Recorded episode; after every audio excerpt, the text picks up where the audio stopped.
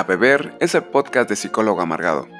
Aquí pretendemos entrarle un poquito a la guaguara, al cotorreo, a la crítica, a la reflexión.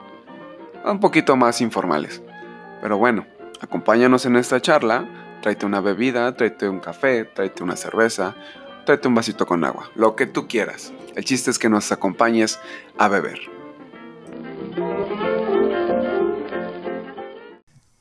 Tráete tu taza, tu vaso o hasta la olla. Y si no, aquí traemos vasitos desechables. A ver. Y nomás, todo descoordinado, es como no, con todo gusto. Y así, reempezamos. Hola, ¿qué tal a todos los que nos están escuchando? Yo soy Charlie y estás escuchando el programa más gluten free, más cero alcohol, no es cierto, de la televisión humorística. A beber. Ay, pinche intricho no manchen. Córranme. Hola, ¿cómo están? Me da mucho gusto. me da mucho gusto estar aquí de nuevo después de habernos retirado unas. unas varias semanas, no sé cuántas, la verdad no las conté. Pero pues ustedes saben, pandemia, hay que estar en casita, hay que acoplarse a nuestras actividades eh, pues en casa y demás cosas que hay que cuidarse. El día de hoy estoy, estoy pero bien contento porque tenemos a dos invitados, no, una dulzura de personas que tenemos acá. Yo voy a darle espacio el micrófono para presentar y voy por orden alfabético. Adelante, Ana. Hola Charlie, ¿cómo están? ¿Cómo están todos? Estoy muy contenta por estar acá. Mi nombre es Ana. Pues estoy lista. A ver qué rollo, qué pasa. Y por el otro lado, muchas gracias por acudir. Tenemos al buen al Roberto. Adelante, Roberto. Hey, ¿qué tal? ¿Cómo están? Ah, saludando a toda tu, a toda la gente que nos escucha en el podcast. Mi nombre es Roberto López, ya como presentaba el buen Charlie. Contento de estar aquí, que, que ya se me hizo estar ahí en el, en el, podcast. Y pues preparado, 30 años preparándome para este, para este tema. Desde que nací. Desde que nací estaba listo. Nací nada más para esto. Y bueno, como no, con todo gusto también nos acompaña el profe Talamantes. Hola, para quien no me conoce, yo soy el profe Talamantes y para quien ya lo haga, mm, huevos. Oh, oh, oh, ahí está, ahí está. profe Talamantes que conocemos. La cuarentena nos tiene así. ya como para quiero mi Susana a distancia. No, Susana a distancia, no, hombre. Perfectísimo. Nada más te pido, Juan, pégate un poquito más al micrófono. No hay ningún problema. Ándale, ándale. Para y a todos. sí. Rápidamente, pues, nuestro podcast se llama A Beber y por lo tanto, pues nosotros iniciamos con esa dinámica en la cual mencionamos que estamos bebiendo, viviendo, bebiendo y viviendo, ¿qué hubo? Eh, el día de hoy para amenizar nuestra plática, para no hacer este, pues tanta diferencia, pues la verdad me estoy tomando mi Michelita. Michelita es una ale, una, una cervecita ámbar, muy rica, muy buena, y pues con eso de que en algunos lugares pues hubo ley seca, pues ya ahora ya, ya se quitó. Bueno, aquí donde vivimos, y aproveché para comprarme unas. ¿Qué están tomando ustedes, nenes? Contanos. Te estoy tomando una sofisticada agua de Jamaica. Se me antojó. Tenía calor. Ahí está. La vida es un riesgo. La Life is a riesgo. Mal. ¿Cómo no? Yo lo estoy acompañando aquí con un agua una muy fresona. Un aguarrás. Un aguarrás, eh, haciéndole honor a mi título. Este, fría, por supuesto, que está haciendo un chingo de calor acá. Machín.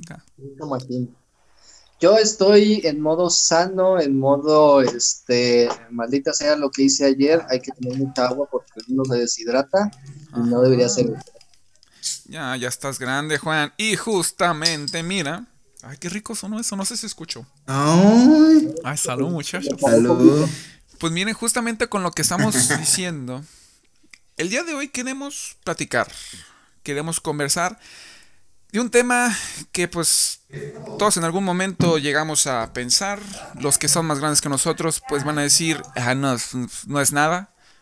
Yo creo que también nosotros nos vamos a reír en un futuro. Pero bueno, vamos a hablar acerca de los 30, el tercer piso, los famosos 30, la crisis de los 30 y no sé qué más le digan. Bien. Ay, no. El chiste es que yo sé que muchos tenemos ciertas dudas, muchos tenemos ciertas experiencias por compartir.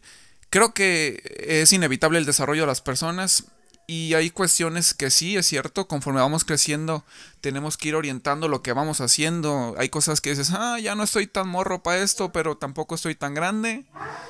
Y pues sí hay mucho mame, hay mucha crítica, hay cosas que nos está pasando en, vaya, en la realidad de cada quien. Pero bueno, a mí me gustaría empezar con las edades. ¿Qué edades tenemos, muchachos? A ver, a ver ¿qué edades tenemos? Yo tengo 28 años. 28. Yo tengo mis 28 años bien vividos, con este más caídas que levantones. Y qué bueno que no he tenido levantones porque. Ay, qué miedo. Qué miedo. Señorita, ¿usted nos pudiera compartir su edad? Digo, si se puede. ¿verdad? Si no, pues puede decir 27. Yo tengo, yo tengo también 28 años. Ah, tengo 28. No me da pena. Roberto, señor. Perfectos. Excelente. Señora, por favor.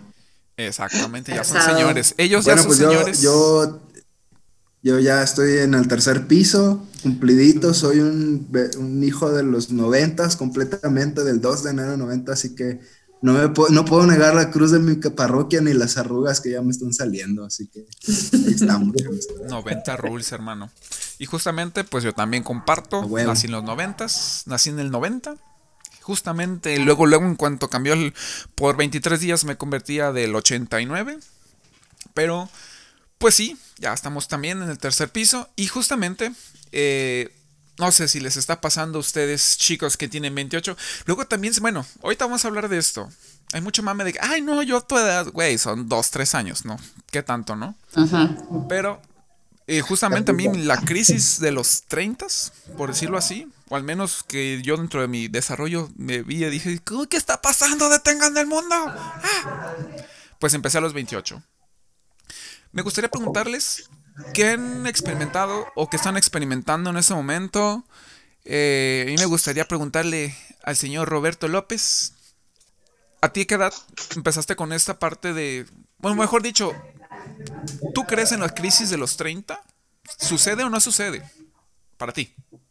Es, sí, bueno, en mi caso, mi crisis de los 30 llegó como a los 28 y medio, 29. ¿Qué les digo? Este, y, casualmente, eh, digo, a lo mejor saliéndome un poquito del script, no me llegó hasta, me llegó hasta después de que me casé. No es una cuestión de, de, irte desarrollando personalmente, más bien es como una etapa en, el, en la que te replanteas muchas de las cosas de las que estás haciendo. Eh, sí estuvo duro, sí estuvo complicado por momentos, porque porque no sabía para dónde andar, pero pues ya creo que ya estoy, ya brinqué esa etapa, pero sí, de que existe, existe, y de que, de que hay muchos cambios en ti, muchas formas distintas de pensar, que te llegan todas en ese momento también. Ok. Va. Yo, yo quiero aportar también una cuestión eh, yo siento que mi crisis, a pesar de que tengo 28 y no me he acercado a los 30, hay un factor que a lo mejor sí me, pues. lleva a estar un poquito adelantado, eh, que es esta cuestión de la paternidad.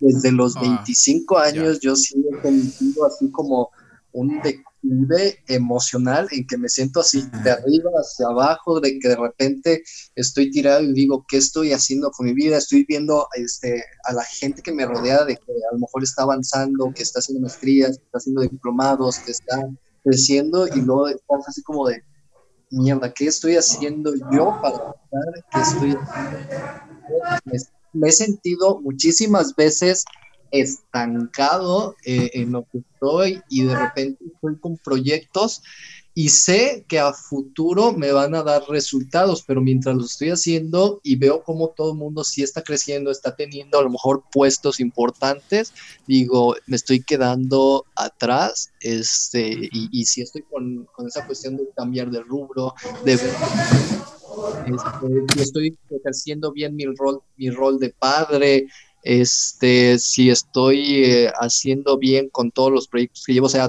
todo eso se me viene a la cabeza y hay momentos en donde realmente, pues digo, no, sabes que ya quiero tirar la toalla. Ya estuvo bueno, párenle. Y es como, ya, ya que pase lo que tenga que pasar. Ya. Sí, es totalmente, tiene que ver con aspectos de cómo me siento yo, vaya, vaya, realizado y con aspectos laborales y eso. Señorita Garibay, ¿usted qué opina? ¿Existe o no existe? ¿Son, los papás? Yo la verdad me la he vivido en crisis toda mi vida. O sea, híjole. La verdad, yo, qué afortunada yo trabajo con... Hay quienes nunca han vivido nada malo. y lloran de lo felices que, soy muy feliz. Que nadie te quite esto. Esto es tuyo. Que nadie te lo quite. Un saludo a Bárbara Regil. ¿Cómo se llama? Bárbara de Regil. Eso. es una parte, eso que decía Juan de, tú ves a, los demás que están creciendo, que están haciendo cosas, que están viajando por el mundo. Bueno, yo veo a las mujeres de mi generación súper fitness, este, ya algunas con cirugías, ya algunas metiéndose cuestiones de botox, de de arreglos faciales que digo, ¿en serio? ¿Ya lo necesito o no lo necesito? ¿Tengo que hacerlo? ¿No tengo que hacerlo? Algo que no podemos negar es que la presión social que existe hacia las mujeres es muy distinta. Sí. y a lo mejor ustedes también han sentido esta cuestión de, pues, de verse más guapos, de verse jóvenes, pero creo que en las mujeres es, es, un bombardeo de cómo debes ver en tus 30 impresionante. Eso por un lado. Por otro lado, les decía que yo me siento que he estado en crisis toda mi vida porque yo trabajo con niños preescolares y con bebés. Y había algo que me llamaba la atención que las mamás este, después compartíamos, que era la crisis de la leche. Cuando los niños cumplen un mes de vida, hay una crisis de la leche, pero luego viene otra a los tres meses, luego viene otra a los cinco meses. Luego... Entonces yo decía, bueno, pues estos chamacos se la pasan en crisis. Y, creo que así es la vida. O sea, creo que al final son ciclos y son momentos, pero específicamente este de la mediana edad te viene a replantear muchas cosas, te viene a replantear qué vienes a hacer en tu vida, a, qué, a qué es, en qué estás funcionando, qué estás aportando al mundo y entonces reflexionar en ese sentido y voltear a ver, ¿soy útil para algo? Es un cuestionamiento muy fuerte. Me siento útil. En verdad, estoy a gusto de la crisis de la leche. O sea, ¿de qué actitudes toma el niño? Es que es la primera vez que escucho el término. bueno, cuando son y toman pecho, este, el saborcito de la lechita que beben cambia. Entonces, de pronto como que no quieren tomar. No precisamente, entonces como que no quieren beber su lechita, este, van cambiando sus ciclos y bueno, algo ah, Eso de alimentación materna, pues yo la verdad no sé mucho. Pero me imagino que pues sí, a estar bien cabrón, ¿no? Hoy me sabe a chocomil y mañana vainilla, pues como que no, ¿verdad? Bueno, lo que estoy caricaturizando esta madre, ¿no? Roberto, ¿no a comentar o, Juan? ¿Juan? ¿Vale? ¿Cómo? Ah, es, lo que yo sabía es que siempre hay una bubi o, una mama que es más dulce que la otra. Ah, caray. Mm, ¿Habrá que? idea, güey. El día que la Preguntarle a algún bebé. Oye, morro, este, ¿cuál te subo más dulce? Para ya no darte de esa, porque el azúcar está cabrón, hijo. te va a dar diabetes infantil y no, ¿para qué? Diabetes infantil. El punto es que estamos en crisis desde que llegamos al mundo. Hijo de la chingada, entonces es puro sufrir este maldito desierto y baile de lágrimas. ¿Será? Creo que eso me atrevería a preguntarles. ¿La crisis es sufrimiento? Va acompañado. Sí. Va acompañado. hasta cierto punto. Pero lo disfrutas. Pues es, un momento de cambio, ¿no? Es como llegar a un punto este, de quiebre, bueno, no de quiebre, sino al, punto en donde te tambaleas y, replanteas las cosas para ver qué camino vas a tomar. Si es que vas a cambiar o si vas a seguir y irte hacia abajo. Es que tienes que entender esta parte de que ya no eres un adolescente ya eres alguien productivo, por decirlo así. Bueno, a menos que hayas trabajado desde la infancia, porque pues hay personas que lo hacen. Y entonces, ¿qué estoy haciendo? ¿No? Y espérate, güey, estoy creciendo, ya me estoy haciendo más viejo, ¿no? pues son, bueno, yo creo que es esa parte.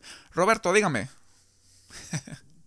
Justo comparto eso, ¿no? No es que sea un, un constante sufrimiento, sino que cualquier tipo de cambio para una persona significa salir de una zona de confort, la mal llamada zona de confort, y que ese, ese cambio significa estrés, y al final el estrés puede, podríamos llamarle sufrimiento de alguna cierta manera. Sin embargo, aunque el camino de, de esta transición hacia los 30 no es enteramente sufrida, si hay un punto en el que tienes que llegar a cierta plataforma para decir, yo desde aquí voy a partir hacia lo nuevo. Entonces, el problema es llegar primero a esa plataforma. Si no encuentras los caminos, las herramientas, las amistades, las actividades, etcétera, no llegas. Y, y, la crisis de los 30 se te pega con la de los 40. puta, puta, espérate. ¿Cómo que hay una crisis después de los 30? Espérense. ¿Cómo? voy saliendo de la crisis de los 20. puta, voy, voy, saliendo de una y entrando otra para que me digan que sigue otra. No, pídenme. No, por favor. Eh, tengan el mundo, sí. Por favor. algo que se me hizo muy botana, que pone, soy adulto, pero no ejerzo. Ese es Juan. A huevo. No, pues yo por, las, por las mañanas echo flojera y en la tarde descanso, ¿no? No sé, si les ha pasado a ustedes que no agarran la onda de la edad que tienen. Porque a mí me pasó cuando tenía 25, 26, que no me percibía de esta edad. Yo todavía me seguía viendo así, sintiendo como de 21, 22. Y luego vas creciendo y, y agarras el pedo cuando ya estás platicando con chavos. Puta, ya que desde que dices chavos. Es que. con la chaviza. La chaviza, mano. Que de repente, eh, pues cuando tenía 26, 27, me ponía a platicar con los morros de, de 20, 21 años. Y era como de, es neta, ya me preocupaban las cosas que, decían de que no, que la peda y que me aviento tantos captos y yo, no mames. Cuidado, chicos. tranquilo. ¿Qué es esto? Pero a, mí, a, mí, me hizo darme cuenta la crisis cuando empecé a ver la tele y ya no sabía quiénes eran los artistas que estaban ahí. ¿Qué clase de Galileo Montijo es esta? Oh, eh, güey, hace tres semanas hubo un pedo de Juan de Dios Pantoja. Yo, ¿quién vergas es ese vato, güey? Ah, ya sé, güey, a mí también. ¿Qué verga? ¿Garibay? A mí me pasó que cuando estaba en mis 20, cuando estaba en la universidad, yo pensaba que Chayanne era un señor y yo lo veía como un señor. Y estoy en un punto. es que yo, yo sí fui a un concierto de Chayanne y debo confesarles, chicos, que se me hizo el señor más sexy del planeta. Y entonces dije, no puede ser. O sea, ya se me hace guapo. ya, monos. Hay una transición importante. Sí, hay un cambio. Cuando descubrí que Chayanne era un hombre bastante guapo. Oye, sí es cierto, ¿eh? Que Chayanne es el Bernal de la música.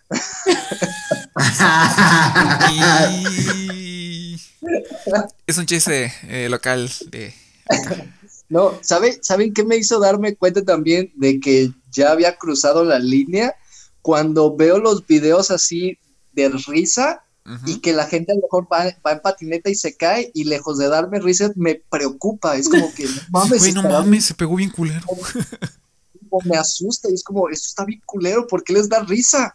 Y, veo a, la gente así más morra de 15 y 6 años que está cagadísima de risa y es como, no mames, ¿qué pedo? Ay, no.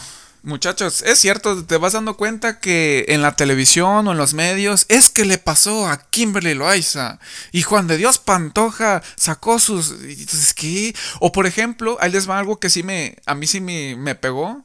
Eh, bueno, la mayoría ya conoce, de los que nos escuchan, eh, pues soy docente. Y en eso de que, no, profe, es que los polinesios. Y yo, ¿qué? ¿Los poli qué? Sí, los polinesios. Y yo, Ah, sí. Luego, pues, que no ve YouTube? Y yo digo, güey, yo me la paso en YouTube, no mames, porque no sé quiénes son esos güeyes, ¿no?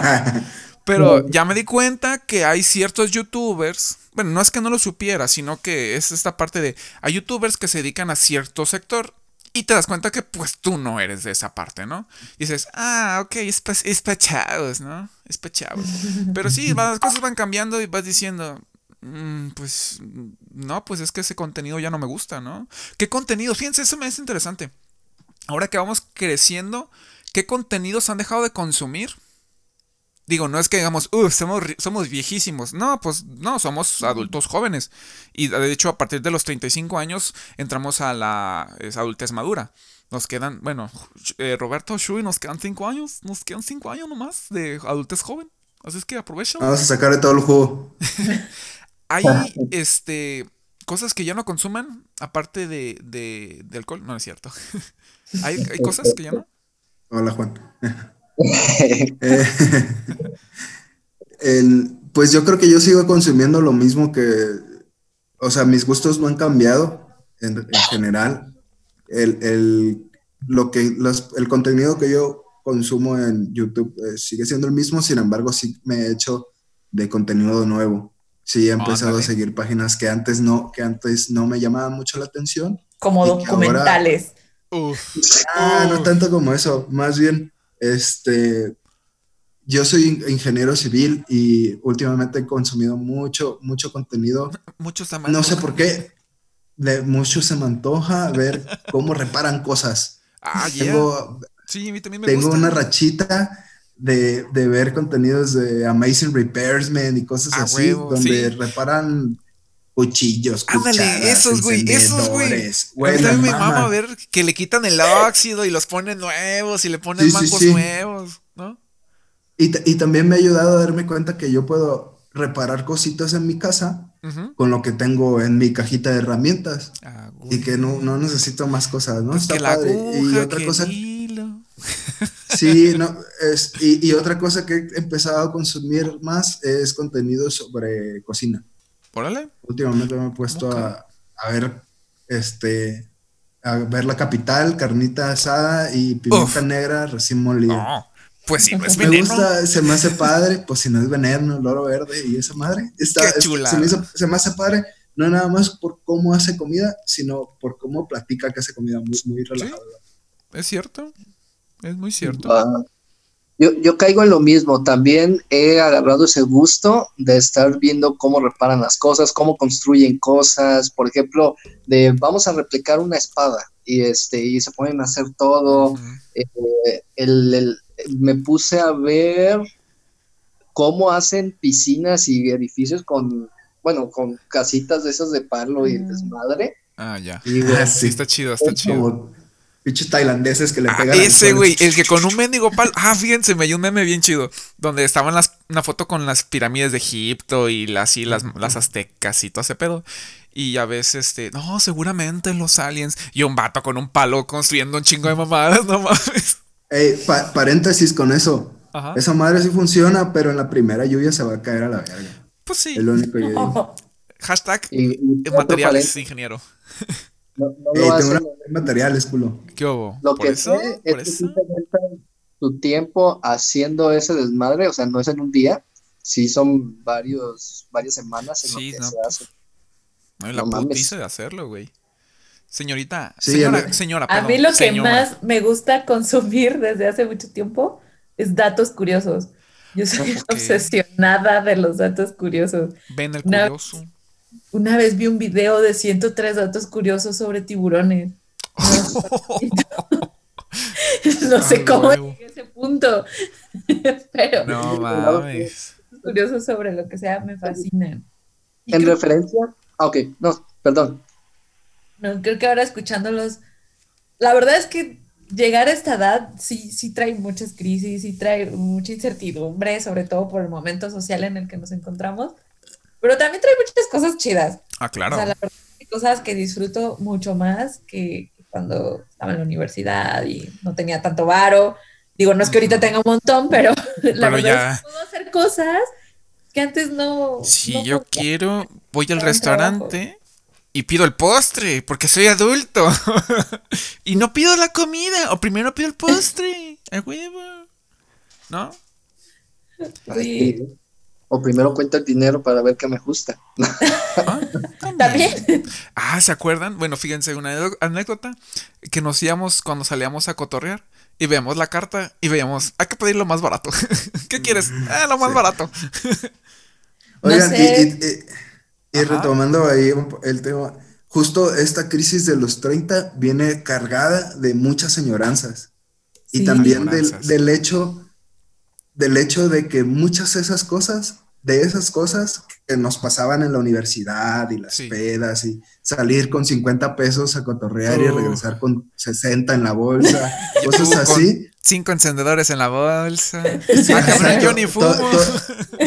todas esas, es también que te caigan el, el que te caiga el 20 de que muchas cosas, la mayoría de ellas, ya no van a volver y que ya se quedaron atrás.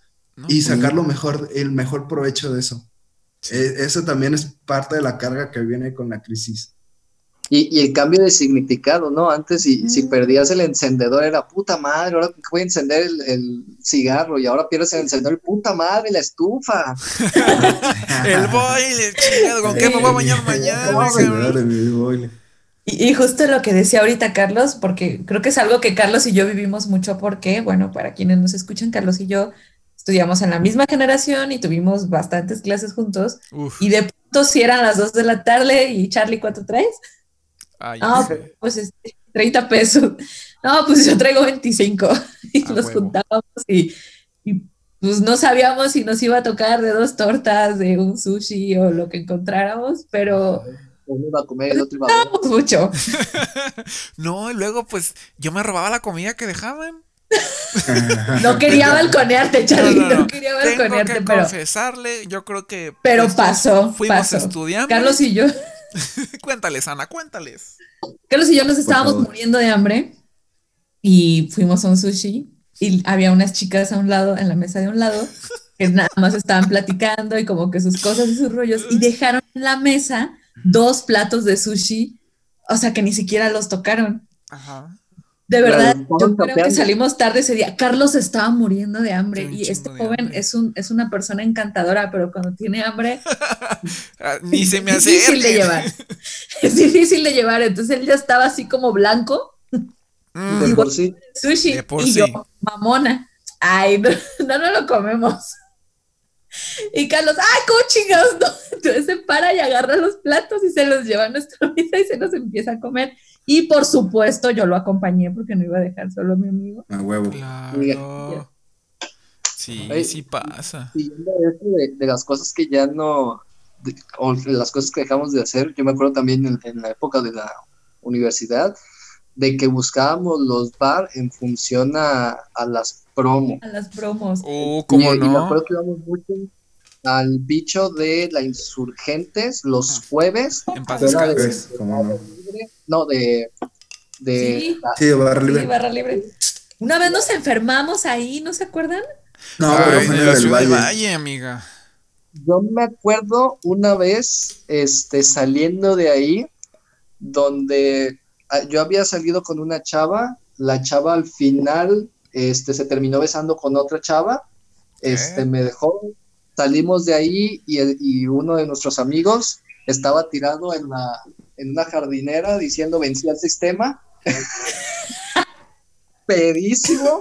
Nos mandamos el taxi y este, conocimos a tres chavas y nos fuimos a la casa de, un compa a seguir la peda y ese compa en cuanto llegó a su eh, llegamos a su casa se quitó la camisa se acostó se quedó dormido y nos quedamos yo y otro compa este pues pisteando con las chavas y una de las chavas decía, pues yo traigo una navaja, ¿eh? Yo traigo una navaja. ¿Qué? No se quiere pasar de verga. Primerito que se acerquen.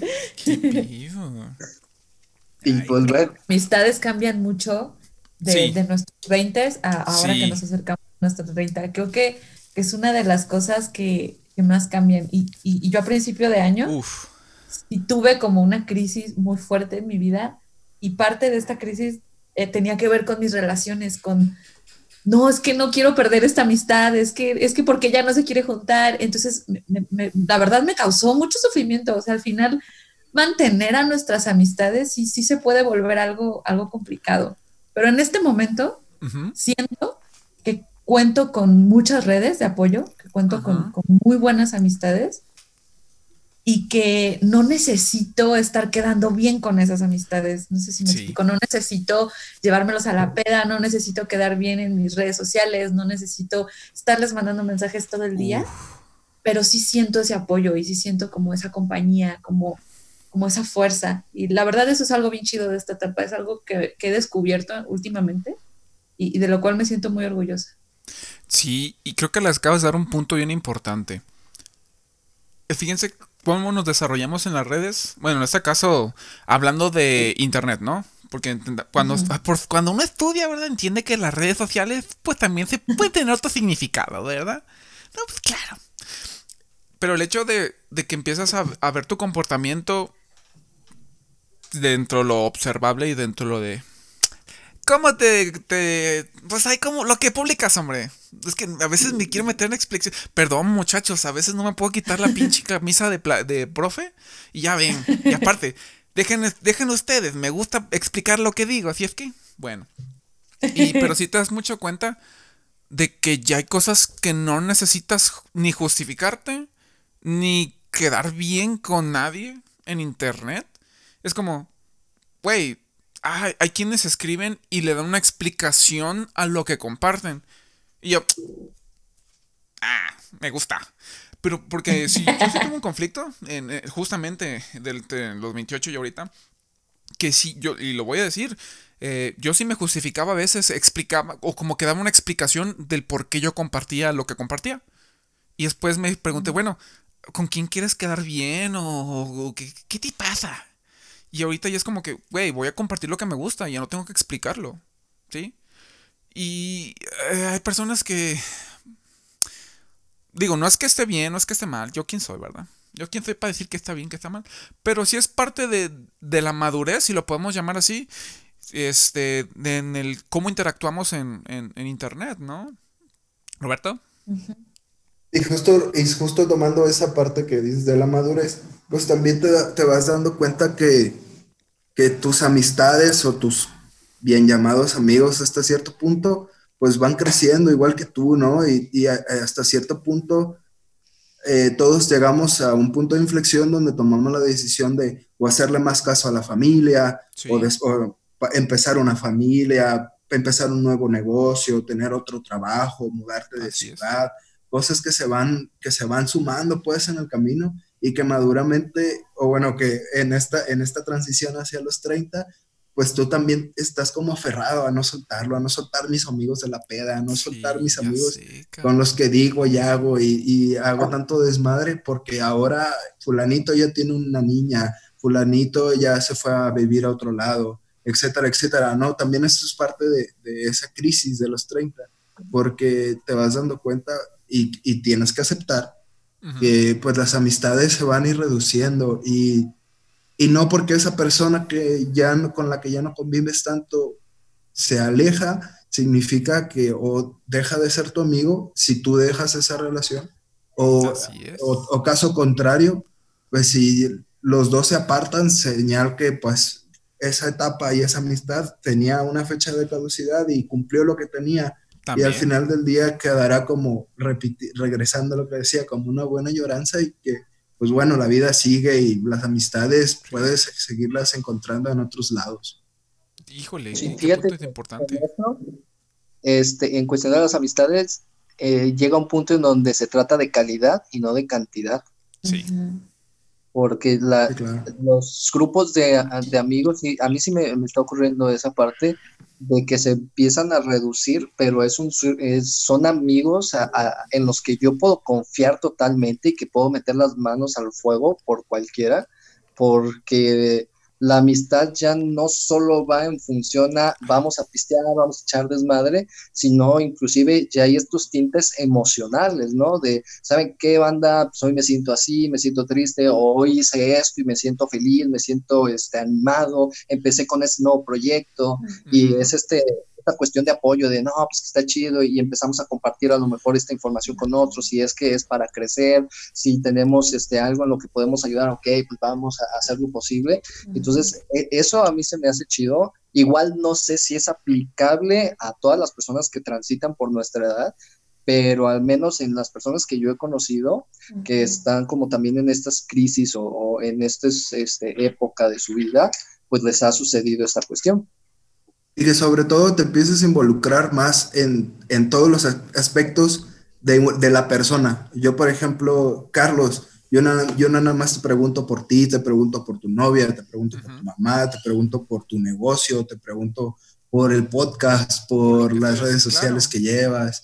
Igual con Juan por su hijo, este, por el proyecto de YouTube, por el proyecto de Psicólogo Amargado en Facebook, etcétera, etcétera, ¿no? Te vas involucrando más con esas personas y esa, esa amistad al final se empieza a, pues a, construir de más y más y más este, objetivos o admiración que le tienes a la otra persona. A mí me pasa que que muchas amigas están transitando en el proceso de maternidad. Mm.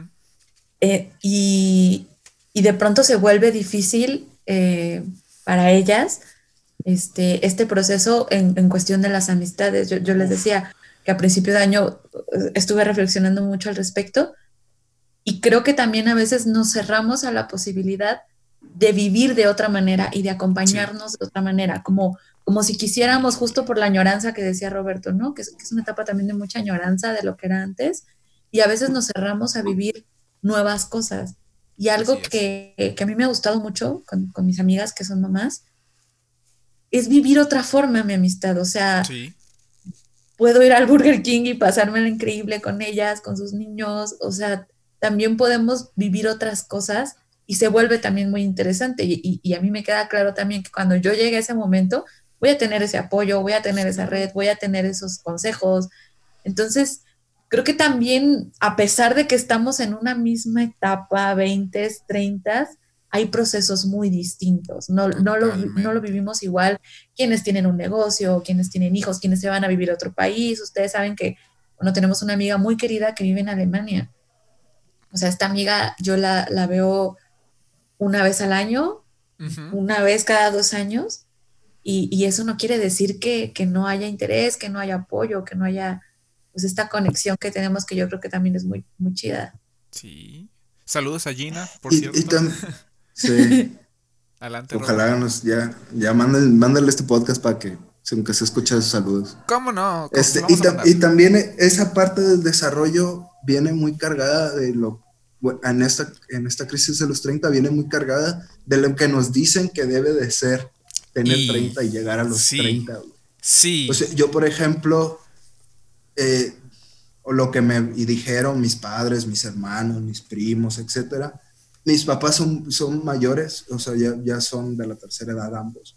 Entonces, ellos son baby boomers, crecieron en una generación muy distinta a la mía. Totalmente. Y por supuesto, ellos, eh, que cuando me vieron crecer y terminar una carrera, etcétera, pues pensaban que de, ahí para adelante todo iba a ser este, papita, ¿no? Todo iba a ser como mil sobrejuelas y, y ahora un trabajo y ahora un carro y ahora una casa y así pues más sencillo, ¿no? Bueno, no más sencillo, pero con, con otra dinámica social.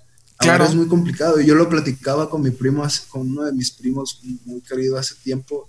Pues es que para mí esa realidad ya no existe. O sea, yo de entrada yo no, no, no aspiro a tener un seguro social como ellos lo tuvieron, no aspiro a tener una pensión como ellos la tienen ahora. O sea, son muchas cuestiones que también mm. no nos debemos de clavar mucho en, en, cómo es el desarrollo y cómo se supone que debe de ser. Al final, pues el, camino de cada uno es distinto y, y las carreras y los caminos son diferentes y cada quien lleva su rumbo, ¿no? El, asunto es no clavarte mucho en eso para tampoco no poner expectativas a lo que es tener 30 y llegar a esa edad cuando no puedes cumplirlas y cuando a lo mejor no en este momento puedes cumplirlas o principalmente ya no son necesarias. Y creo que acabas de dar un punto bien importante como que la parte de la realidad que vive cada quien, ¿no? Obviamente sabemos, somos conscientes de que el contexto de cada persona es totalmente diferente. El tiempo, el lugar, las creencias, sí, totalmente distintos. Por ejemplo, eh, yo les admiro a ustedes. Ustedes se casaron, a mi parecer, muy jóvenes. Eh, y pues... Ahí la señora. Pues, pues, se casaron jóvenes, ¿qué? ¿A los 25 años?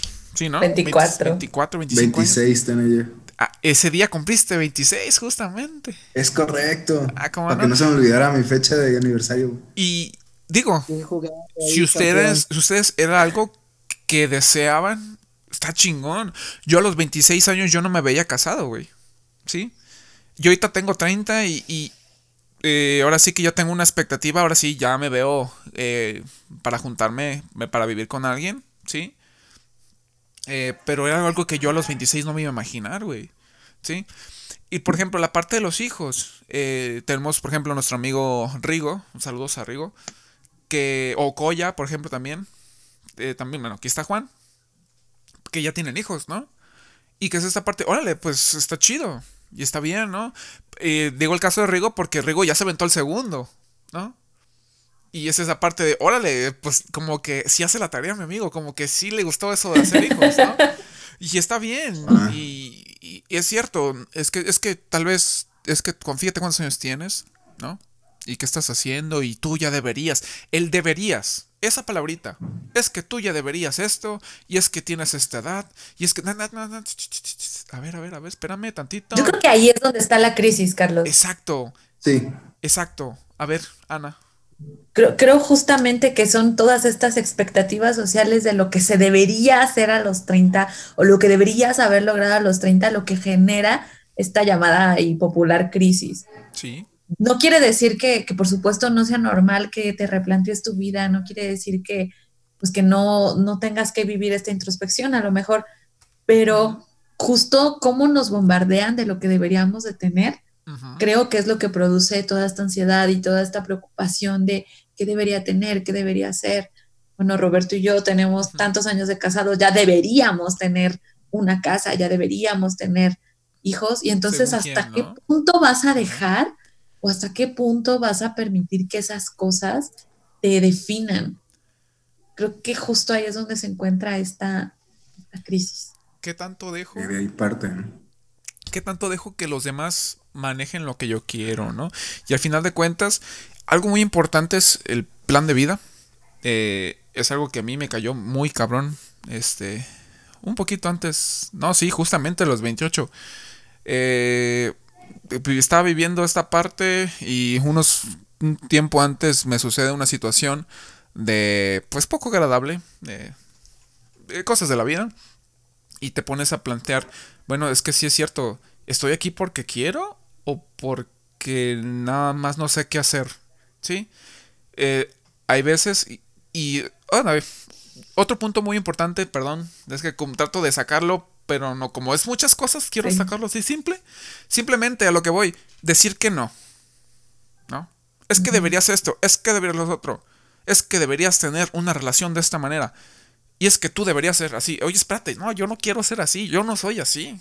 Y no es que deje eh, mi responsabilidad a, terceros o a las circunstancias, sino que hay cosas que tú defines que esto sí quiero y esto no quiero. No me gusta, me gusta. Y sí se puede. Roberto. Al, final, este, todas esas decisiones, eh, aprender a decir que sí, aprender a decir que no. Cuando llegas a, a este punto, también es como cortar todo el drama, cortar todo esa mierda atrás Sí. Y, todas, y todas las decisiones que tomas a partir de esta crisis o a partir de la realización y la superación de esta crisis es para buscar una paz en tu vida, buscar paz en todas las decisiones que tomas, con tu trabajo, con tu pareja, con tus hijos, con, tu, con todo lo que está ahí envuelto, ¿no? Al final, cuando llegas, como les, les decía ahorita, cuando llegas a una plataforma y empiezas a ver hacia adelante, te tienes que dar cuenta que las cosas que deben de venir y que van a llegar o que tienes que dejar pasar, tienen que ser en pos de tener una vida más placentera contigo y con todos los demás. Aquí, bueno, generalmente tiendo a, tener una, visión también pesimista. O sea, a lo mejor nosotros ahorita podemos verlo de esa manera y decir, ah, pues sí, es un momento en donde debemos de ser asertivos y de que debemos de definir nuestros objetivos y saber qué queremos en nuestra vida, ¿no? Pero nosotros tenemos cierto capital cultural que nos brinda esa visión. Ahora imaginemos todas esas personas que a lo mejor no tienen este conocimiento y están realmente interiorizados en un sistema que les dice tienes que vivir de esta manera y lo normalizan y dicen, pues es que esto es así. y, y, a lo mejor me siento mal con eso, pero ¿cómo voy a hacer eso? Y toda la gente alrededor me está presionando, me está diciendo y lo termino haciendo a pesar de que no quiero. Entonces, quiero pensar que en este sector de la población es donde las crisis pueden llegar todavía este, a índices más elevados, a, estrés, ansiedad, al desarrollo de, patologías, de trastornos, y, bueno, yendo a, cuestiones más extremistas, este, estos índices de, de suicidio que puede haber, que muchas veces son altísimos, de algunos casos que están asociados como a esta cuestión del machismo, ¿no? Del hombre que debe de ejercer este rol de, de, proveedor. y luego entra en una crisis en donde esto ya no me está gustando, no me está gustando el dinero, este, ¿qué estoy haciendo? No estoy pudiendo eh, cuidar a mi familia como se supone debo y no voy a permitir que mi esposa, que mi mujer trabaje porque eso donde me va a dejar a mí, me voy a sentir humillado. ¿Qué clase de hombre eres? y, muchas veces optan por esta salida de pues, al ya no puedo más, o sea, porque no empiezan a haber otras opciones por la falta muchas veces de este capital cultural. Entonces, nada más es ese pequeño dato. A mí me parece muy importante y creo que algo que sí deberíamos reconocer a nuestra generación, a pesar de lo criticada que es, es que creo que sí hay mucha más interés por la salud mental. La verdad creo que a diferencia, por ejemplo, de la generación de mis papás, que a lo mejor mis papás son bastante más jóvenes que, los papás de Roberto, pero creo que a diferencia de la generación de ellos y la generación de los padres de Roberto, creo que nuestra generación sí está un poco más interesada por trabajar este, estas cuestiones de salud mental. Creo que sí hay un interés y un, y un, creo que se habla más de este tipo de cosas, creo que cada vez se habla más de ansiedad, cada vez se habla más de depresión, cada vez se habla más de masculinidades frágiles. Este, el, el, movimiento feminista de, de 9 de marzo también nos dejó ver este, muchas cuestiones, yo creo, importantes de nuestra generación, que también hay que reconocerlo. O sea, sí, por, por supuesto, ver que hay lados difíciles, pero qué bueno que se estén señalando de esta manera y qué bueno que se estén atendiendo. Y el punto muy ahorita va Robert, yo sé que quieres hablar, pero es un chistecillo. Justamente con lo que dice Ana, me acuerdo, eh, está un meme de, de, de la serie de A. Arnold, está Helga con su papá y dice, ¿qué? terapeutas. En mis tiempos no existían esas cosas. Pues sí, no mames, pues sí es cierto. Y nos está tocando ahorita vivir un chingo de madres. Yo creo que el pensamiento tanto científico, el, eh, la sociedad del conocimiento, la sociedad de la información, está creciendo y eso yo creo que es un punto clave que nos hace estar más inestables. No es que estemos sufriendo, porque, ay, pobrecitos. No, pero sí tenemos un chingo de perspectivas que no existían. No existían. Y ahora nos estamos viendo y es como que nos estamos atiborrando de, de, posturas y de teorías y dices, ay cabrón, espérate, ¿dónde me paro, no? Robert. Sí, y también este, aprovechando a los tres psicólogos, este, somos civiles ahorita. También decirle y comentarles a, las personas que escuchan este podcast que esto de las crisis de los 30 les pasa a todos. Bueno, me gustaría decir que a todos, por, por, lo menos a la mayoría, y que si tienes esos, estas, digamos, cuestiones encima que no sabes, y nos, la verdad es que lo mejor, o en mi caso, lo, lo que mejor me funcionó fue platicarlas, fue comentarlas, fue hablar con mis papás, hablar con mi esposa, fue este, decir, oye, estoy sintiendo esto, que no sé para dónde va, no sé qué me quiere decir, y, también ayuda mucho sentirse arropado de esas personas. Uf, totalmente. Coincido y es tu. Que, ¿A quién tienes que te apoye? ¿A quién tienes en tu proceso de crecimiento?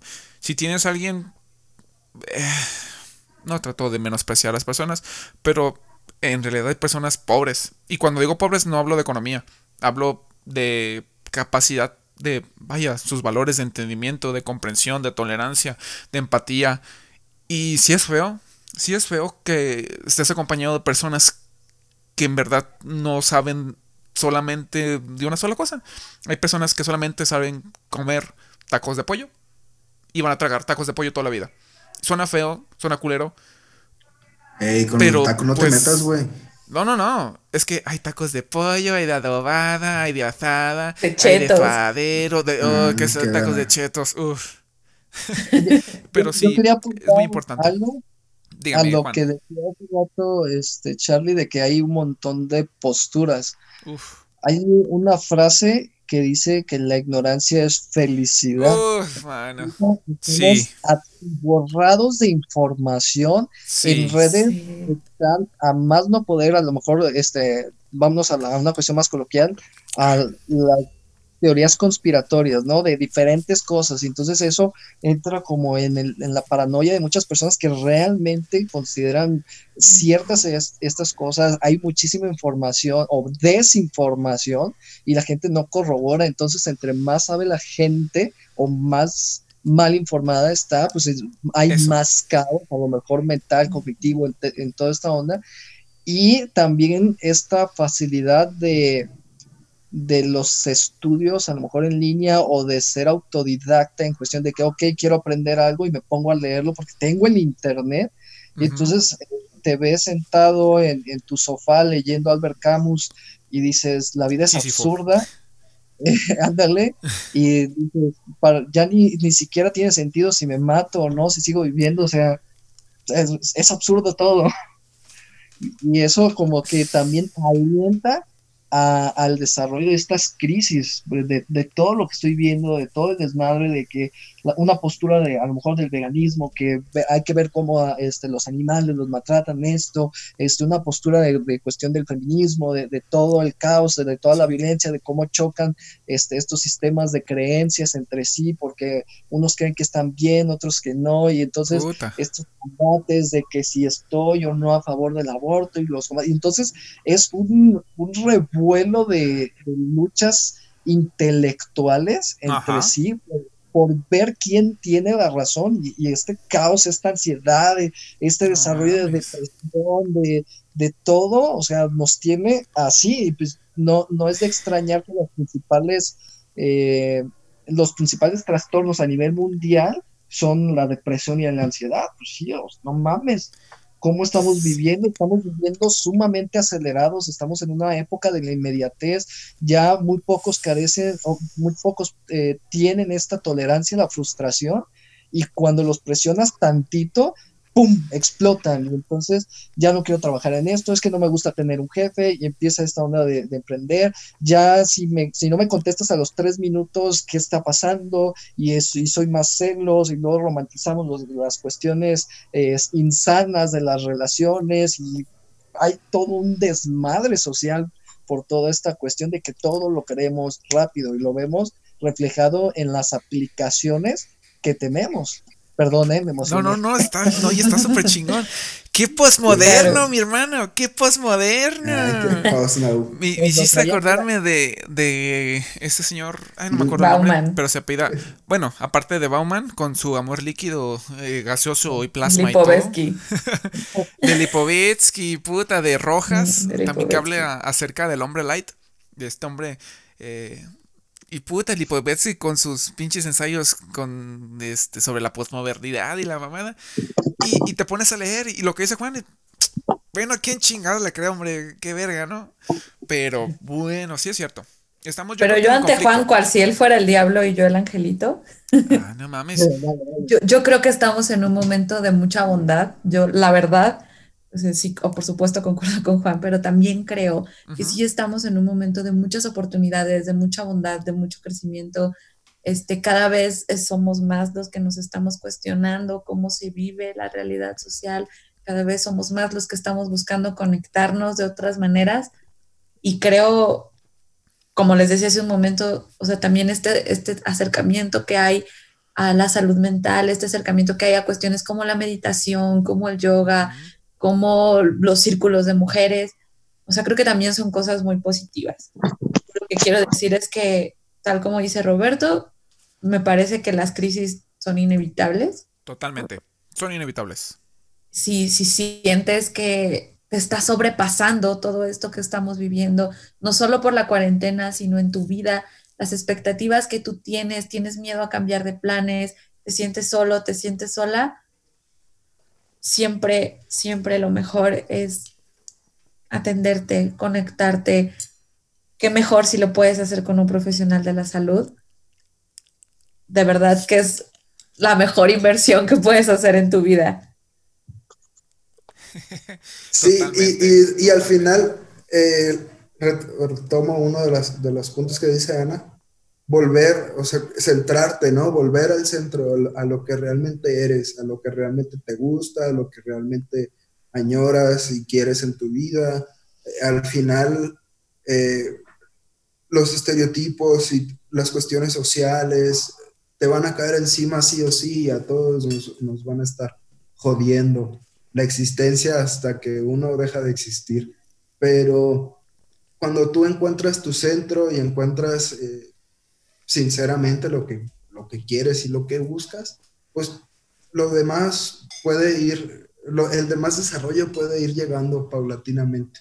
Si tú quieres salir a la calle con unos Converse y un pantalón entubado y ponerte el pelo emo otra vez y, y seguir siendo tú mismo porque te gustaba hacer eso, adelante, ¿no? O sea, nadie que nadie te saque de tu centro porque luego te van a decir, eh, pinche chaburruco, y andas ahí. Ya sé, güey, no mames. Estás bien betarro, güey. Y traes una playera del Capitán América. y es lo verga, pues. O sea, lo que, lo, lo, que, uno, lo que uno tiene que hacer es eh, primero ponderar lo que una, él es, es uno mismo, ¿no? Y si de ahí para adelante las personas que están en tus redes van a saber que a Charlie le gusta The Legend of Zelda y siempre le va a gustar, ¿no? Y, y eso no lo va a dejar, no va a dejar de ser ni un niño y porque sea grande va a dejar de ser un adulto. Eso es un punto muy importante, los gustos, la forma en que nos desarrollamos. El sexo. ¿Qué te pones? ¿Qué usas? Los gustos que si son para niños. Es que también, ahí les va rápidamente. Ya vamos a cerrar casi. Para los que nos estén escuchando, decir, ah, esos, ¿cómo les gusta hablar? Pero bueno, creo que está muy interesante el tema. Espero que nos estés agarrando el rollo y muchísimas gracias por seguir aquí sintonizándonos, haciendo lo que tengas que hacer. Pero hablaba de los gustos, de la parte de... Es que eso es de niños. Y creo que hay una parte que ya se está dejando de lado por la misma generación. Por ejemplo, yo que colecciono figuras. Ya no se ve tan ñañoño. Este. Eh, ya no se ve tan. Vaya, ya no se le da. Ya no se le hace menos y tiene que ver con la apertura que, decimos. Pero, por ejemplo, algo que sí me conflictúa es que a veces ya no sé cómo vestirme, güey. Por ejemplo, tengo, tengo playeras con logotipos. ¿No? Tengo playeras que, por ejemplo, como le decía Roberto, a mí, me gusta Zelda. Y tengo playeras, pues, estampadas con, con el monito, ¿no? Con Link. Y dice Zelda y la, y la cosa dentro de. Habría, habría quienes pudieran decir, ah, pues pinche vato, pues ya está grande como para vestirse con esas madres. Y por otro lado, pues es, pues es ropa, güey. O sea, si yo me pongo un vestido, pues es mi pedo, ¿no? sí, digo, ¿no? Ahí te verías tan guapo. Pero también porque creo que en esta etapa ya muchos y muchas estamos, bueno, en mi caso no, pero que ya trabajamos en alguna empresa donde ya hay códigos de vestimenta o ya te ponen el uniforme. Y entonces creo que esto también se empieza, empezamos a entrar como en una monotonía, ¿no? Incluso de, la forma de vestir. A mí me pasó algo, pero cuando estudiaba y que me empezó a, a conflictuar bien cabrón. Yo cuando estaba este, en la universidad empecé a trabajar en Walmart entonces, pues yo mm. traía siempre pantalón de vestir, una camisa de vestir, porque eso se me pedía dentro de. Claro. Llegó un momento este, donde yo me sentía súper aseñorado. O sea, a mis 21, 22 años me sentía como un señorcito. Este, o, sea, me, me, vestía a lo mejor, me ponía gorras de, en ese estilo, ¿no? De hacia atrás, y era así como en mi cabeza, eso está mal, no debería de ponerme la gorra así porque andaba en mi rol de que yo ya debo de ser padre, debo de ser maduro, ya no estoy como para eso. Y estaba bien conflictuado con esa parte de de, justamente de eso de cómo me tengo que vestir, qué, estoy haciendo con mi vida, de, que estoy cayendo en este aspecto de, de estarme limitando a que me debo de vestir así porque yo ya soy un señor, yo ya no tengo que andar este, de volado, yo ya no tengo que este, andar saliendo de fiestas porque muchas veces cancelaba eso por la presión de que ya tengo un hijo. Y esto se reforzaba porque eh, yo vivía en ese tipo con mis papás y me decían, es que tú ya no estás para eso, tú ya te tienes que tener a, esta onda de cuidar a tu hijo. Tú ya no tienes que salir, tú ya no tienes que buscarte novia, este, tú ya tienes tu familia ahí y te tienes que dedicar el tiempo completo y entonces te conflictúa porque estás morro, no, no estás curtido, no estás fogueado con esto de la vida y, traes estas ondas de que la vida tiene que ir por pasos y esta onda de naces, creces, eh, coges, tienes un hijo, haces familia, haces tu casa, compras un coche, eh, te pensionas. Y te amargas. Y te amargas, a la vez. Y te amargas. O sea. Yo creo que. Ajá. No, sí, termina, termina, Juan, perdón. Ah, este, no, ya se me olvidó. está, está, viejito. verdad. Estás viendo que estamos viejitas, hombre. Ah, yo creo que tomando, tomando el, punto de Juan, la, la madurez es, es, una cuestión emocional más que de gustos. Sí. Al final la, la, vida te va dando los tropezones, las caídas, las bajadas, todos esos asuntos que te van haciendo más una persona más madura y que va quitando como la mierda que trae encima de su vida pero la cuestión de los gustos es personal, o sea, si, si uno quiere usar una playera de, Link, lo va a seguir haciendo. A mí, por ejemplo, en el lugar donde yo trabajo, todos tenemos bien marcado cómo debe vestirse un ingeniero. Les quiero que me digan cómo se debe vestir un ingeniero. Ahí te va. Quiero que me digan. Cat o Timberland? Sí, señor. ¿Sí? Pantalón de mezclilla. Pantalón de mezclilla. Y su camisita de cuadros, o así, Camisita de cuadros. Es correcto, o sea, yo tenía, yo tuve compañeros en la, universidad que desde la universidad iban en, en, botitas, pantalón de mezclilla, camisita de cuadros. Ellos se casaron con esa forma y adelante con ellos. La verdad es que yo nunca fui de usar camisas, sí las uso de vez en cuando, y yo, yo uso las botitas, el pantalón de mezclilla y la camisa cuando tengo que llevarlos a la chamba a algo específicamente. Pero si me, si me vieran en un día, diga, digo, yo soy un ingeniero que no está en campo, sino que está en oficina. Yo voy de playera y tenis y pantalón de mezclilla a trabajar y la verdad se me hace súper cómodo y no lo voy a cambiar. Y si me ven en el trabajo voy a andar vestido así y si me ven en la calle voy a andar vestido así. Y si algún día tengo que ir a obra, aunque parezca mamada, si es necesario usar pantalón de mezclilla, camisa. ah, pues es que sí es sentir. O sea, viene, acompañado con eso. Pero creo que en algún punto todos tenemos que saber discernir entre cuándo es práctico y cuándo te gusta y lo tienes que hacer. Claro. Pues, sí, ya. Juan. O sea, sumándole a eso, creo que con, este factor de la edad aprendemos a, saber comportarnos dependiendo del contexto. O sea, si yo sé que sí, claro. No me voy a, sobreproducir, me voy a ir a lo mejor este, con un pantalón X, este, unos tenis a lo mejor que no he lavado y una camiseta, porque pues vamos a estar este, sentados ahí cotorreando, pero sé que si voy a una junta de trabajo, me voy a, vestir de determinada forma y a lo mejor me voy, a ir de tenis. y, algo este, que lo podemos combinar a lo mejor con lo que decía Anita, hay mayor flexibilidad en muchas empresas ahora para poder tener esa, esa cuestión de, ok, pues ir con tenis, ir con este, un pantalón y una camisa X, este, y no tener esta dureza de, que tiene que ser este uniforme. Yo he estado en escuelas en donde realmente no me exigen un uniforme y yo me puedo ir vestido como yo quiera. Este, sin embargo, ahí yo sí aplico eh, este código de vestimenta porque como doy clases, si me voy muy así como X, de repente los chavos ya no te, te dan esta atención o no, marcan el límite y es como que, ah, es el profe este, flexible, el profe chido, y entonces ya no les cuesta más trabajo como agarrar ese pedo y haces, y haces como doble trabajo el hecho de, sabes que soy el maestro, me voy a vestir así, pero tengo que, marcar. Y bueno, yo en mi caso porque trabajo mucho con prepa. Mm, claro. yo les quiero compartir algo muy personal, muy femenino tal vez, por eso queremos hacer nuestro podcast de psicólogas amargadas, y ah, de hecho, Ah, hacer un capítulo que es específico de ese pedo, por favor. yo les abro, yo les abro. O sea, algo, algo que he vivido toda mi vida ha sido la cuestión del cuerpo. O sea, ustedes hablan de ropa, pero la verdad es que algo que yo todo, toda mi vida he, cargado es esta cuestión del peso, esta cuestión del oh, cuerpo. también. Tú tienes que pesar, como no saben, eh, esto es un paréntesis, no saben cómo me caga ir a Sara. Si yo voy a Sara y me quiero comprar una blusa, yo tengo que usar la talla extra, extra grande. Ah, todo está reducido.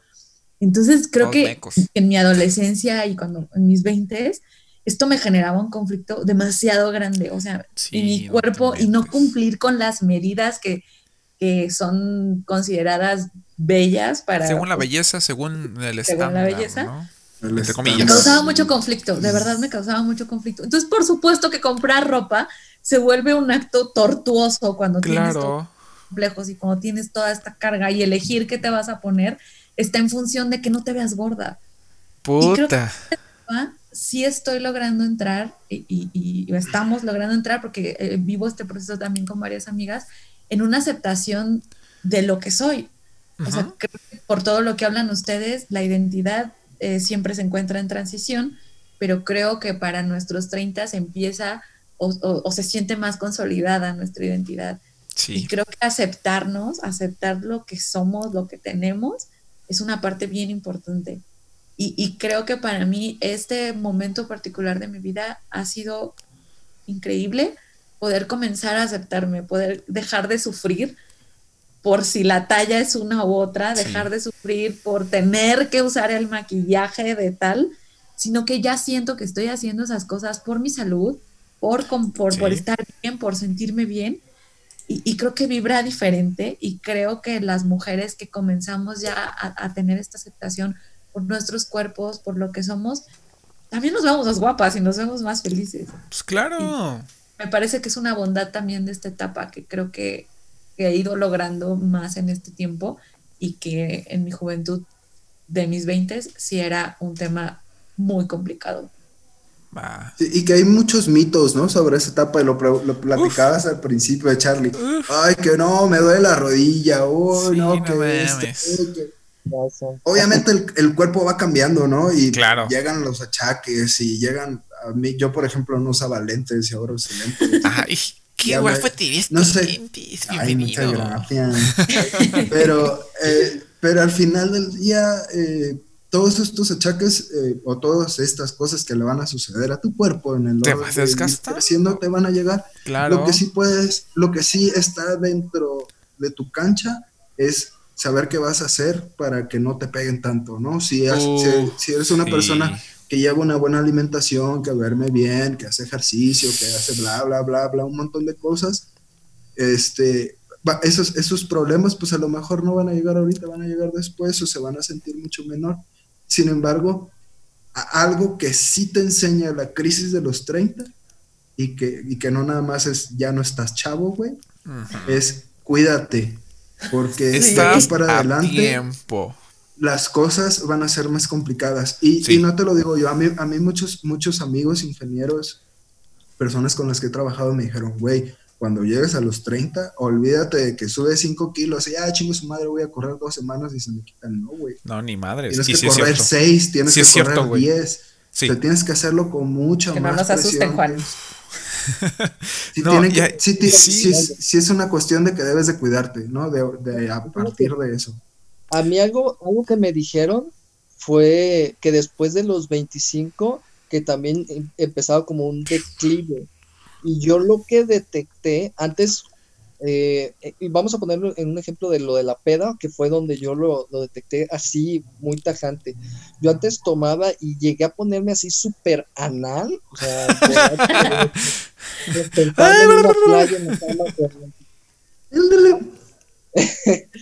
Y al día siguiente solo tenía cruda moral, o sea, la cruda ah, real. Ah, bueno. No, no, a lo que voy es que, pues era como de, ay, se quejan de la cruda y que no sé qué, y a mí no me ha pegado. Pero después de los 25 empecé a experimentarlas y era así como que puta madre, o sea, llegaba un punto en donde si yo sabía que iba a tomar, o sea, ya me ponía horarios y, me mentalizaba, o sea, tenía que, que, pistear solo los sábados porque... Y hasta ahí. Porque sabía que el domingo descansaba. Y después Pero creo que es esto que nos dice Robert, ya es tu cuerpo avisándote, cuídate. Tu cuerpo diciéndote, ya estás jodido. Sí, es, compa, ya, una advertencia nada más. Yo, lo digo por, esa parte de que me empezó a, dar en la cuestión de, los 25 a partir de eso, de que ya muchas cosas que antes hacía y se me hacían como más sencillas, ahora ya es como, ay no, salir a jugar con mi hijo de repente es, ah, pues vamos a, jugar fútbol y, y, con sus amiguitos y todo, y pasan cinco minutos y yo ya estoy bofeado y es como, ay no, ya pues, jueguen ustedes. O que me dijo, hay jugar luchitas, este, oye, cárgame a Canchis. Y yo, no, ya hijo, ¿cómo crees? sí. hay, un deterioro y, es saber este, conocer los límites de tu cuerpo, es aprender a conocerte real, porque tampoco vas a estar forzándote a, tratar de llevar lo que llevamos, a lo que decíamos al principio, no de la añoranza, de querer forzar a tener lo que tenía antes y dejar que la vida sea como antes, y entonces aferrarnos al pasado por esas este, falta a lo mejor de inteligencia emocional o esta cuestión de, de no aceptar el, transición, la transición de vida que llegamos a tener. Sí, cabrón. Y sí es cierto lo que dice Juan. Eh, también hay un factor importante que es la parte de la costumbre. Si tú desacostumbras a tu cuerpo a tener ciertos hábitos, eh, díganse buenos o malos, eh, te van a llegar a afectar. Ejemplo, el tabaquismo, puta, llega un momento en el que lo, por ejemplo, lo dejas de hacer y pues ya después llega un momento en el que, puta, pues ya, sé que ya no lo voy a hacer. Pero, por ejemplo, hay personas que entran dentro de, de la adicción al tabaco y que les afecta más dejarlo porque su cuerpo en verdad lo necesita para continuar de una manera normal, ¿sí? Que el hecho de seguir fumando. Pero bueno, estamos hablando ya de adicciones y cuestiones metabólicas y del cuerpo y cosas así. Pero bueno, Robert. Tiene que ver. Sí, también. Este, y, también ahí, retomando el punto que decía Juan, además de que ya no puedes hacer lo que hacías antes, también tus gustos van cambiando y también te vas haciendo un poquito más selectivo en, las cosas que vas, que vas adaptando. Yo, por ejemplo, lo mismo que decía Juan, podía pistear sábado, domingo, lunes, o sea, tomaba, es, más, cuando estaba en la universidad tomaba desde el viernes, viernes, sábado, domingo. Tomaba en este, me tomaba en clases. yo me iba al Tega a pistear, güey.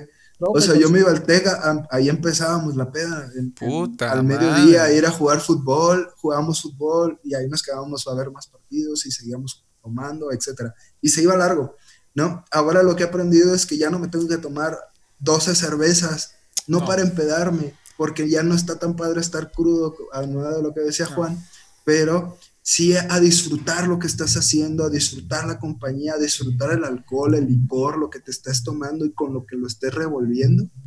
Y también a, a aceptar que esos cambios son buenos y que es ese cambio de gustos, no es que te hagas, bueno, sí es que te hagas un poquito más mamón, pero es que, es que aceptes que tu realidad es distinta y que tus ganas de convivir y, lo que conlleva eso se van a modificar y que hay mucho más, mucho mejor ah, disfrute de esas cosas cuando las vas saboreando de diferente manera. Claro, totalmente de acuerdo contigo, vas adquiriendo gustos y yo creo que va de la mano con la parte de que pues ya no puedes consumir tanto y, y, prefieres abonarle a... Prefiero disfrutar el rato, prefiero saborear algo rico, sabroso, cotorrearla, a ponerme orate. Que debe Exclamaron los caballeros que pisteaban Torreyes, damas y caballeros. Gracias. No, y sabes bueno, y se vale. Qué transición tan impresionante de pistear Torreyes y tacos con chetos. Sí, claro.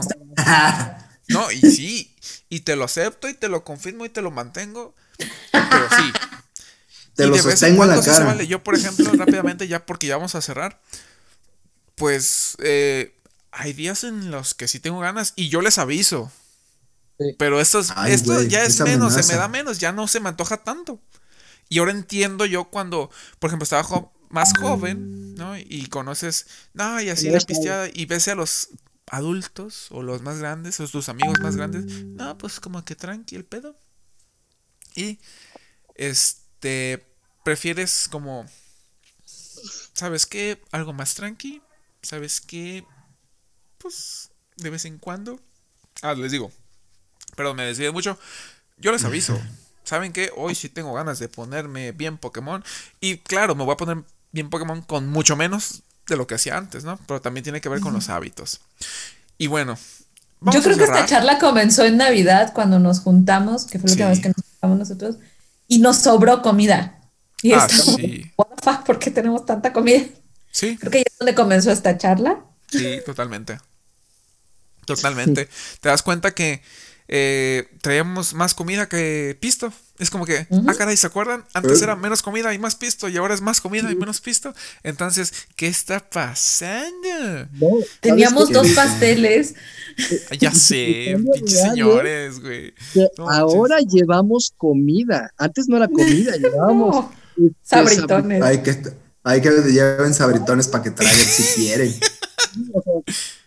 si bien te va, porque el, objetivo era como esto de, de, empedarte y ahorita el objetivo es como que pues vamos a cotorrear, vamos a hacer, o sea, ya real una convivencia, disfrutar la compañía de las personas con las que estás y no necesariamente el ponerte hasta el culo es este, por amor al arte. Y, diría, este, Charlie, a veces se antoja, a lo mejor a veces dices, ¿sabes qué?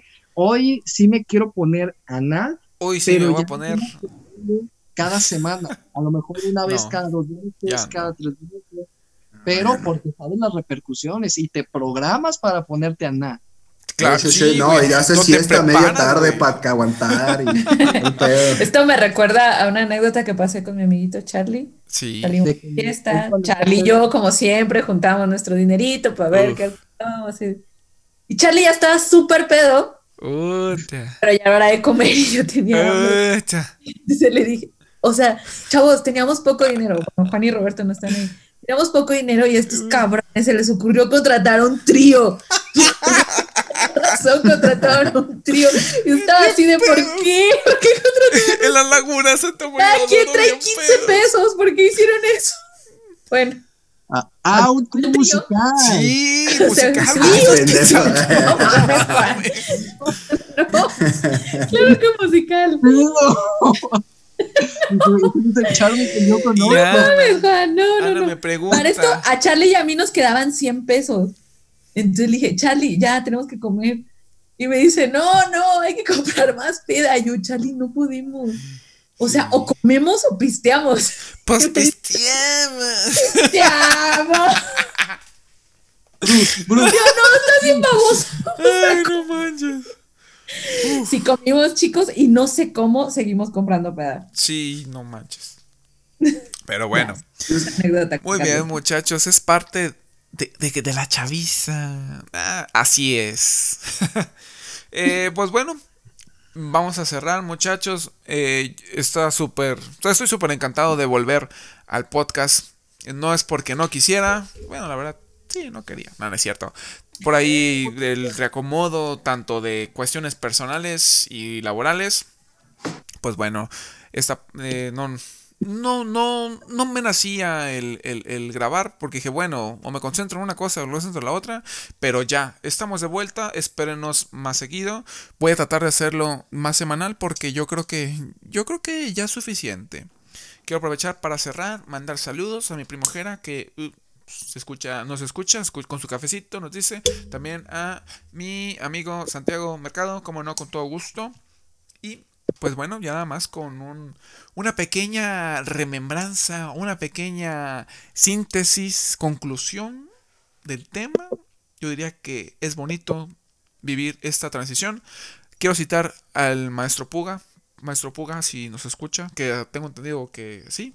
Bueno, tal vez las transmisiones, pero si no, de todas maneras, esa es la intención. Es pasar del orden al desorden y al nuevo orden. Y vaya, ser resilientes, ¿no? También se vale disfrutar de este desmadre porque es bien rico vivir. Ana, estás viva, Ana. Ana, tu conclusión. Está bien chido vivir la crisis. Está, está bien chido entrar en crisis, a pesar de lo difícil que es. Tomar tus eh. pedazos rotos, levantarte y seguir, y puedes hacerlo. Yo, soy el diablito. No está chido, bien feo, este, tienes que estar tomando medicamentos, no, no es cierto. la rodilla, muchacho, la espalda. Hay que tomar estos momentos de crisis. Vitamina C. Este, con el conocimiento de que es un punto de inflexión, un punto de cambio en tu vida, de que realmente te, te replantees lo que estés haciendo para saberte dirigir. Eh, no lo tomes tan a pecho como de que este es el fin de mi vida, sino, ok, esto puede ser un comienzo de, mi, de una nueva etapa.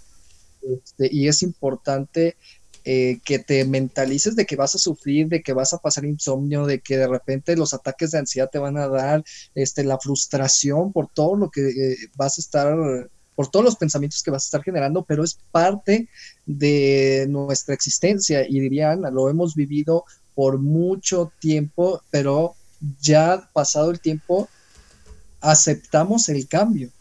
Y así como viene esta de los 30, viene la de los 40, viene la de los 50. No, no, no, no. Ya no quiero más crisis.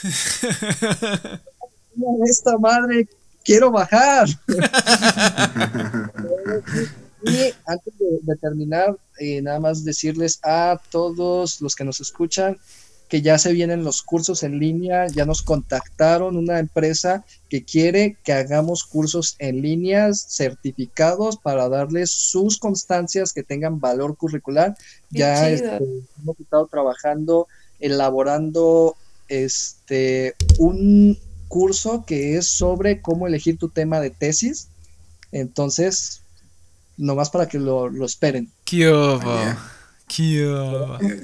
Don Robert, López. Sí, este, pues como conclusión eh, personal eh, sería, la crisis de los 30 llega, te va a llegar, te va a pegar, te va a azotar contra la lona, te va a aplicar la quebradora. Duro contra el muro. Luego contra el muro, macizo contra el piso. Lento sobre el pavimento. Todo, todo este tiempo, todo ese tiempo que vaya a estar la crisis sobre ti, eh, te va a pegar con el tubo, pero ese tiempo depende de cuánto te tardas tú en buscar esas redes de apoyo para poder salir de ella. Y cuando estás arriba de la cima y cuando la superas y cuando puedes mirar hacia el frente, hacia el horizonte de lo que viene, te vas a dar cuenta que lo que dejaste atrás te va a hacer mucho más fuerte y te acaba de hacer mucho más fuerte. No, no pierdas la esperanza de que un día va a llegar ese, vas a llegar a esa cima. Voy a llorar. Resiliencia, yo creo que todo se resume en resiliencia, proactividad y tolerancia a la frustración. Pues bueno, muchas gracias a todos los que nos están escuchando. Gracias por llegar hasta aquí. En verdad, para nosotros, eh, pues es muy gratificante estar haciendo esto y lo hacemos por gusto, no te cuesta nada. Bueno, a menos que pagues Spotify. Pero eh, también está por la parte gratis. Está, estamos en anchor.fm diagonal eh, a beber. Y también nos encuentras pues en Spotify. Bien, chicos, nos pueden encontrar en Facebook como Diagonal Psicólogo Amargado. Nos buscan como Psicólogo Amargado. Tenemos sus redes, chicos, para ya para contactarlos. Quien guste contactarlos. Y si no, pueden decir, pues yo soy y no me busquen. También se vale. A mí me encuentran como arroba profetalamantes en todas mis redes, Twitter, YouTube e Instagram. Gracias por todo el apoyo en el último video uh, que subí. No mames, la rompió bien cabrón. Este, ya superó las 15 mil vistas. ¿Qué hubo? Sí, ya superé los 10 mil. ¿Qué A ver. A ver. 90 para mi placa. Venga, placa. Caribay. ¿Te pueden buscar? Yo soy Ana Garibay, muchas gracias por invitarme. Yo no, no manejo ese tipo de redes sociales. Está bien. Pero gracias por invitarme. Ok.